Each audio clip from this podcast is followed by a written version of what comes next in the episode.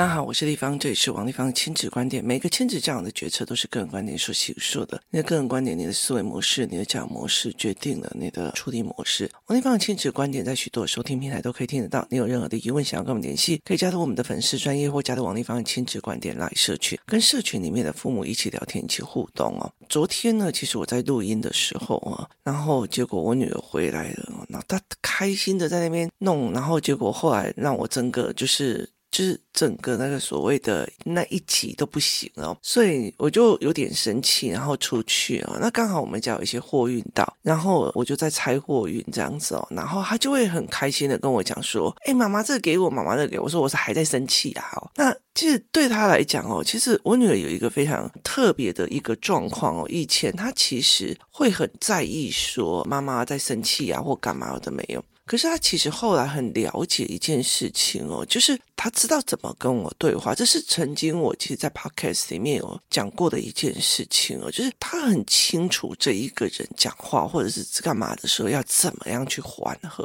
所以其实我有一段时间在练他们这一块哦。那结果呢？呃，后来到了晚上的时候，因为有很多的东西，那他其实很想要里面的一个所谓的就是铁片或锡片做出来的一些玩具哦。就是一些就是手工艺，那他就问我说他怎么样可以得到这个？那我就跟他讲说，那你去帮弟弟弄作业。于是他就去弄弟弟的作业哦，那弟弟就被挑出来非常非常多的作业的问题点。然后呢，因为刚刚好那一天老师也跟我讲说，弟弟有一整页的作业都是错的，他就是整个都是错的。结果呢，结果他就看了嘛，然后看完了之后，弟弟就在旁边哭哦。那我在录 podcast 的时候，其实我是在我女儿的房间录哦。为什么？因为她的房间的杂物非常的多，然后再加上她的墙壁上都有贴所谓的泡棉砖，就贴的那种泡棉砖。它是一个吸音比较好的一个地方，意思就是说它回音比较不会那么的明显。那结果呢？我就在他的那个书桌上看到一张很难看的数学的成绩单，这样子哦。那非常有趣哦，因为那是数 A 的，也就是高二数 A 哦。我每天都看到他来写数学，他就非常非常喜欢数学哦。那那个时候呢，其实在高一的时候，他数学有被挡。那我就问他说：“你数学那么烂，为什么你还要选理科那个类组？”然后我就问他说：“那要考数 A 比较难？”然后他就看着我说：“啊，难就难啊，难不是更好玩吗？哦，难就难，这是我要的东西。我想要去考理科，我没有想要去考文科。其实我觉得文科没有的那么的烂，但是问题在于是，他认为所谓的文理社的一部分，就是台湾的国中、高中让他的印象是完全没有逻辑跟思维，所以他就觉得他不愿意去考文科。那他就觉得说，我要去考理科，数 A 就是我必须要经历的哦。”那这件事情我就不以为意啊，那我我就就在想说，为什么他的成绩不好，他也不会想要去补习或干嘛这样？然后结果呢，后来我就受不了了嘛，我就是去把那个所谓的录音的档案上传到我的电脑的时候，我就顺便问了他，我就问他说，为什么你数学这么烂，可是你却没有想过你要去把它做好这样？然后他就看着我一脸很惊讶的告诉我说。我数学考得烂，就代表我有很多东西不会。我有很多东西不会，就代表我有很多的困难点。那去破这些困难点，不是一件很开心、很爽、很兴奋的事情吗？不是吗？不是吗？不是吗？他连续三个不是嘛？让我觉得爆笑，你知道吗？在我来讲哦。这个心态比他考对还是考不对的差很多。然后那一天哦，其实我们在聊的一个商业思维是有一个人的论点，他在讲一件事情说，就是所谓的必须乖乖的那个人是所谓的政治理论里面的哪一个层级这样子哦，他就是站在一个统治者的心态在看所谓的政治理论，就有有点类似我们以前的政治思考史。那结果呢？他就讲到一件事情，他就在讲说，所谓的商人，他其实要拥抱不确定性、高风险性，那甚至他必须要拥抱所谓的错误，就是他必须要去拥抱所谓的错误哦。例如说，那个马斯克他的那个 SpaceX，然后掉下来的时候，他会很开心的说：“恭喜 SpaceX，他又找出了几个就是问题点哦。”所以对他来讲，你冲了以后犯错，然后你总结错误，然后再重新开始，然后重新调整论点是重新开始的哦。这个时候呢，因为我的儿子被我的女儿写了好多都是要重写的这个部分，然后呢，他就一边写一边哭。我儿子跟我一样是一个很大的爱哭包，我小时候也超爱哭的哦。然后他就一边写一边哭，一边写一边哭。那这时候呢，因为我刚刚错过了姐姐说的那一句话，于是呢，我就把我的那个就是我的麦克风。我的麦克风拿到他的嘴上来，然后我就按了文字语言输入，于是他就再讲一次。成绩不好，不就代表我有很多不会的吗？我有很多不会的，代表我有很多的困难点。我有很多的困难点，突破那些困难，不是一件很爽、很兴奋的事情吗？不是吗？不是吗？不是吗？那字就这样子出来了。那刚好因为弟弟要去问姐姐，然后就看着他，然后我就问弟弟说：“姐姐刚说什么？”他就说：“对不起，妈妈，刚刚我在在想要问姐姐问题，所以我没有听清楚他在说什么。于是我就让他看那些文字生成，然后我就把这个东西，因为我刚好在尝试一个所谓的 Canva 的动画怎么做，所以我就把这件事情变成一个小动画，然后我就把它弄上去哦。这个时候弄上去之后，我就问他弟弟说：‘你为什么哭？’因为我以为是姐姐打他或干嘛弄到他这样，他就说没有，我觉得订正的很多，我在哭这样子。那后来。他后来他整个订正完了，然后做了一个教案哦，做了一个商业逻辑的思维的教案。他整个做完以后，他就跟我说，那时候他整个订正完，然后给我看他写的多好看，因为以前他有书写障碍，所以字都很丑。然后这一次他真的很用功的把它刻好。那我就跟他讲说，你有把事情做好。我就刚刚到货的一些玩具给他选一个哦，那个是因为我要让带小孩实验，所以萝卜刀系列多危险，所以就有很多萝卜系列哦，包括萝卜的什么弓啊、弩啊这样子哦。我想要去研究说这个东西到底有没有像大人说的那么的危险，所以我就进了一些货这样子。那他就从中选了一个小的，我就说这个人要选那个小的。那过没多久他就过来。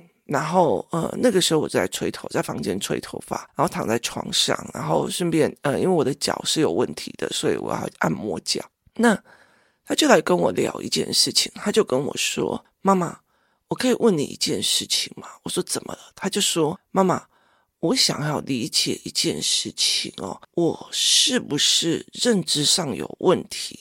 然后我就说：“为什么你会这样说？”他就说：“因为我觉得我跟姐姐在面对做错事情的心态是完全不一样，跟面对数学的心态是完全不一样的。那姐姐认为觉得遇到难关的很爽，破关的感觉太开心了哦。那我却不是，我就觉得你怎么可以说我错？为什么要叫我订正？为什么要叫我写这样子哦？那于是我就跟他讲说：好，那你现在去做一个思维导图。”告诉我你跟姐姐的认知差距在哪边？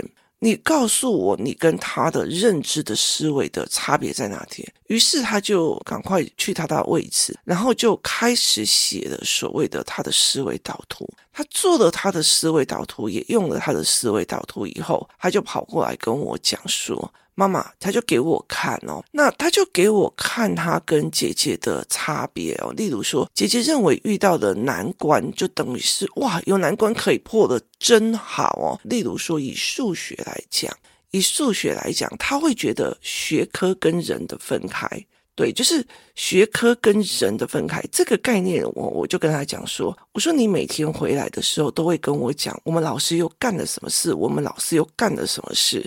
你就会常常讲了非常非常多这一件事情，可是你没有告诉我你到底要不要学。意思就是说，你会常常告诉我说，例如说他最近在学梯形，梯形上底加下底乘以高除以二，他只告诉我公式，却没有告诉我为什么，然后我就上课一直等一直等，他都没有讲，然后呢，觉得怎样怎样怎样怎样。我就说，对，你 focus 的在那个老师的人，可是你 focus 不是在上底加下底乘以高除以二为什么来的？我没有想要把知识题弄清楚，然后就说我懂了，我懂了，我只 focus 在老师刁难我，老师说了什么话，老师说了什么东西，我没有 focus 在这个数学的概念，我要不要学会？所以我会一直纠结，你为什么罚我？你为什么订正我？你为什么干嘛我？可是如果你问我说为什么订正，我却不订正。于是他就做了一个非常详细的分析表给我，包括了做了一件事情，就是他去分析了他的心态跟姐姐的心态。然后呢，呃，他就是做的这一件事情哦。那他也明白了讲了一句话说：以前你一直跟我讲一次就把事情做好。我现在理解的就是，如果我一次就把事情做好，我就不需要去订正。那我就问他说：“那你为什么不会把事情做好？”他就想了一件事情，他就跟我讲说：“妈妈，我觉得我卡在你讲的那一点。”他说是哪一点？他说我 focus 的在人，而不是在学科。意思就是说，他刚刚有写了一题数学题，他不会，他不会。可是因为他不想要让别人看到他不会。他也不想要让别人觉得他作业没写完，所以他就乱写，导致他必须要一直订正。可是事实上是他不懂，却没有过来说：“妈妈，这一题到底是要怎么解？你的想法是怎么样？你的思维是怎么样？”哦，他没有来问这件事情。然后呢，最近他比较有趣的一件事情是，因为他已经到了五年级的五年级的课程哦，尤其是数学。它就是一个思维转换的一个东西哦，所以其实就是我一到四年级的时候，大量的跟他对谈、跟他聊，然后玩操作的一个部分。他那个时候搞不清楚我们在干嘛，他会觉得说，明明用这样计算比较快，为什么你要用那么慢的方式？那后来呢，我让他用另外一套的思维的时候，我说你要告诉我数学家在想什么，所以他就会开始来想数学家在想什么。这中间的所有的过程，我没有一次去鲁小他的作业怎么写的不标准。这个算是你就在依照老师的写，我也没有去鲁小他说你数学一定要考几分，怎么可以少几分，可以干嘛？有的没有？为什么？因为那是分数论，不是思维论。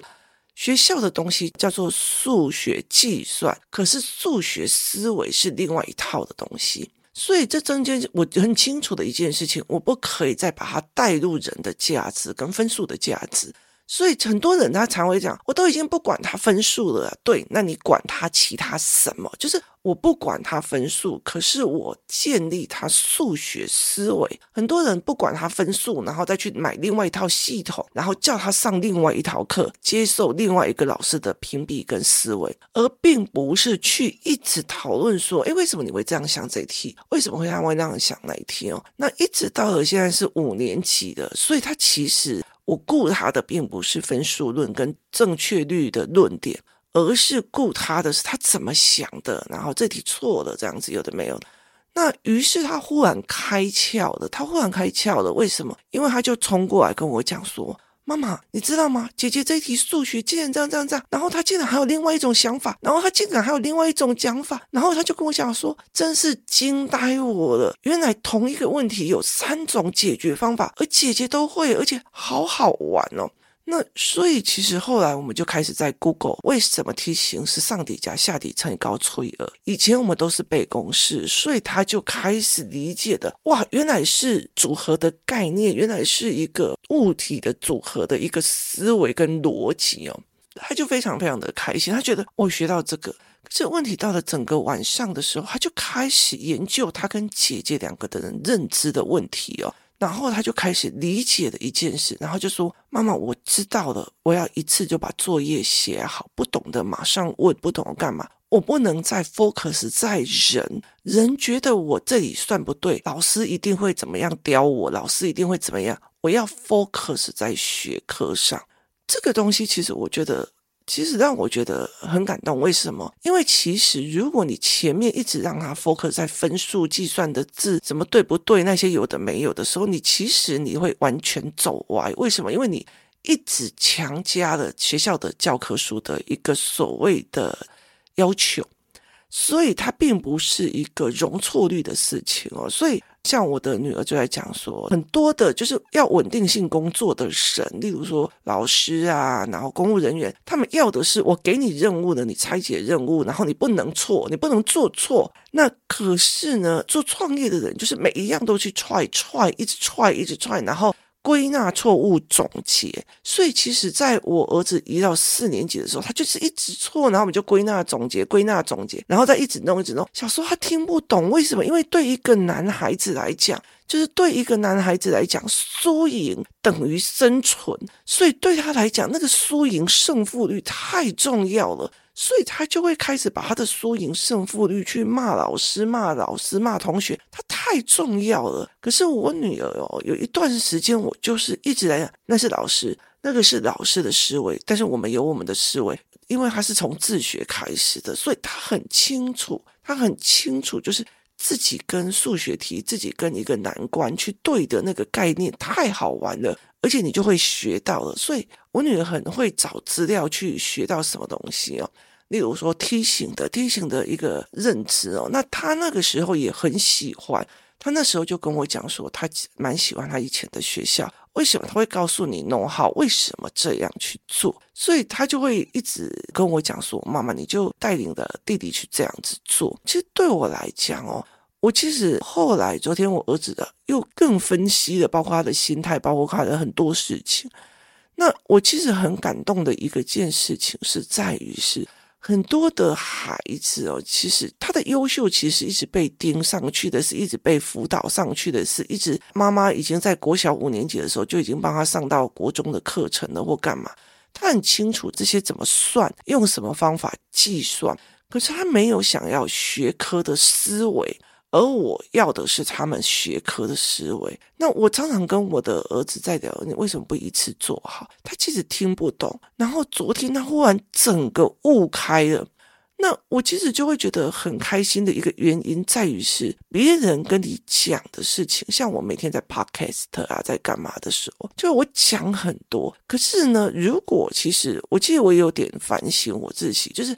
有一些妈妈，他们一边听一边学，他学的是思考法，然后回去就带领他的孩子一直做，一直做。那有一些妈妈就觉得，哦，反正我在工作室，所以其实王立芳会帮我教小孩，他没有往前，就是他没有思考性往前，他可能学手作学一些东西，但是没有用思考性在往前的一个概念，然后所以。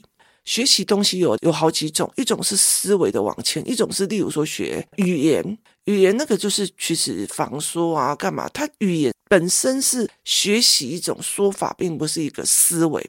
那学习思维跟学习一个记忆是不一样的一个思维概念了。所以就是例如说，你数学你会计算，你会考好分数，跟你会思维，这是两码子事，他所要去做出来的东西也完全不一样。所以那个时候，我其实非常非常的欣赏我儿子，就是考试都很差，然后分数也很差。为什么？因为因为我觉得那个东西不是思维，所以他其实就会在额外的，我就跟他讲，额外的你要算我的数学怎么来的，乘法怎么来的，然后你要放我除法怎么来的，就是我会让他算很多，其实是有逻辑延伸性的一个概念的东西。一直到他五年级的时候，他忽然整个顿悟起来，说，所以是这个这个这个这个，然后他就会开始说。对，我 focus 的在人，而我要的是知识。意思就是说，他就跟我说，在工作室里面，小时候我最喜欢的同学朋友是谁？接下来后来是谁？后来我跟他谁玩得很久？这些人都来来去去，可是知识不会骗我，知识知识会带着我一直往前。为什么我要 focus？老师有教没教？老师订正我？老师干嘛？没错，如果我要让我这个东西会，我为什么要 focus 在人有没有教我，而不是在学识上有没有教我？然后他就一副整个顿悟的表情哦。我觉得对我来讲，我教你怎么讲、怎么做、怎么干嘛，还不如你在你的错误里面流过泪，总结你的错误，然后发现的一个原点哦。意思就是在于是说，今天他如果一直被订正，一直哭，一直被订正，一直哭，可是姐姐的那个状况忽然让他理解一件事情，他忽然懂了妈妈在讲认知的逻辑是什么。意思就是说，同样面对一个错题。或者一个错误的东西，姐姐就觉得天哪，原来我还不够熟，我还怎么样？所以她就会觉得这是一个挑战，甚至一题她要用好几个方式来写。他会觉得很兴奋、很开心。可是我儿子就会认为说，你在刁难我，你就在说我错，为什么这不行？这么有的没有，你就刁难我。就是他 focus 着在忍哦，所以其实你面对错误的心态跟认知，决定了很大的一个部分。那我在工作室里面，或者是在我很多的人生经历里面，我遇到了很多就是。国中以前、高中以前都是零容错率，不允许自己错的，考试也考很好，什么也弄很好。可是问题，他并不是思维，他是操作，他是操作，所以后来整个高中或大学就整个崩溃了。为什么？因为。大学跟高中之后，你真的要拿到满分零容错率，你是很难的一件事情哦。所以那个东西并不代表是说你的抗压力不好，而是认知的思维是错的。所以其实后来我就觉得蛮开心的，因为对我来讲，或对我的儿子来讲，或对我的女儿来讲，就是我不懂，然后我顿悟的那个爽快，我很困扰，但是我顿悟的那个痛快，那。我女儿在很多的概念里面已经得到了，我苦恼一件事情，然后忽然豁然开朗的那种舒创，那个叫做顿悟的喜悦。那在知识体上面有，在认知上面也有，所以他就非常非常的开心哦。他整个晚上就非常非常的开心。他说：“妈妈，我终于知道我的问题在哪里了哦。妈妈，我终于知道我的盲点在哪里。妈妈，我也知道了你之前在说什么。”那很像说，呃，海伦凯特的时候，他一直在乱啊，干嘛有的没有。那后来他顿悟的时候，是他碰到水的时候，他当他碰到水的时候，忽然了解了说，就是这个水，就是他曾经听过的瓦特跟他的那个概念，因为老师在帮他把字跟物体连在一起，他忽然顿悟了，因为他前面再怎么多，再怎么多的教育，再怎么多的跟他讲，他都没有用。所以，其实我觉得当父母是一件非常有趣的一件事情。就是有时候你就一直觉得，我都已经跟他讲很多，然后我也跟他练很多，那你就在等他忽然悟开了，悟开了这件事情哦。那我也非常感谢，因为这阵子呃，朋友的小孩来我这边寄住的时候，他们两个一直在看他们两个认知的差距而产生的思维的模组的问题。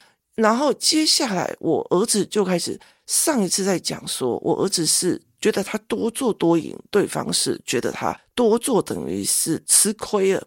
那他在这个整个聊天的过程里面，原来认知会有这样子差距的时候，他在我跟姐姐的对话里面，忽然理解了对于同样的错误总结的这个思维里面，他跟姐姐的认知的思维也不一样，所以他开始去检讨这一件事情哦。然后后来他就跟我讲说，我今天写作业写那么晚，还盯正盯那么晚，还一边写一边哭，你都要说我，我只能拿到一个最小的玩具，我就觉得这一定有问题，一定是妈妈认为我哪一个地方根本只是完成基本的，而并不是一个思考上很大的认知是对的思维，所以妈妈才会要求我只拿最小的一个玩具哦。然后我就看着他，我说对。可是你刚刚主动的跑过来跟我讲，妈妈，我是不是很多的对同一件事情的认知跟姐姐不一样，导致姐姐会很享受数学，我觉得很痛苦这件事情，我可不可以你教我分析一下？光这一件事情，妈妈觉得你的思维值得一个大的一个大的礼物哦。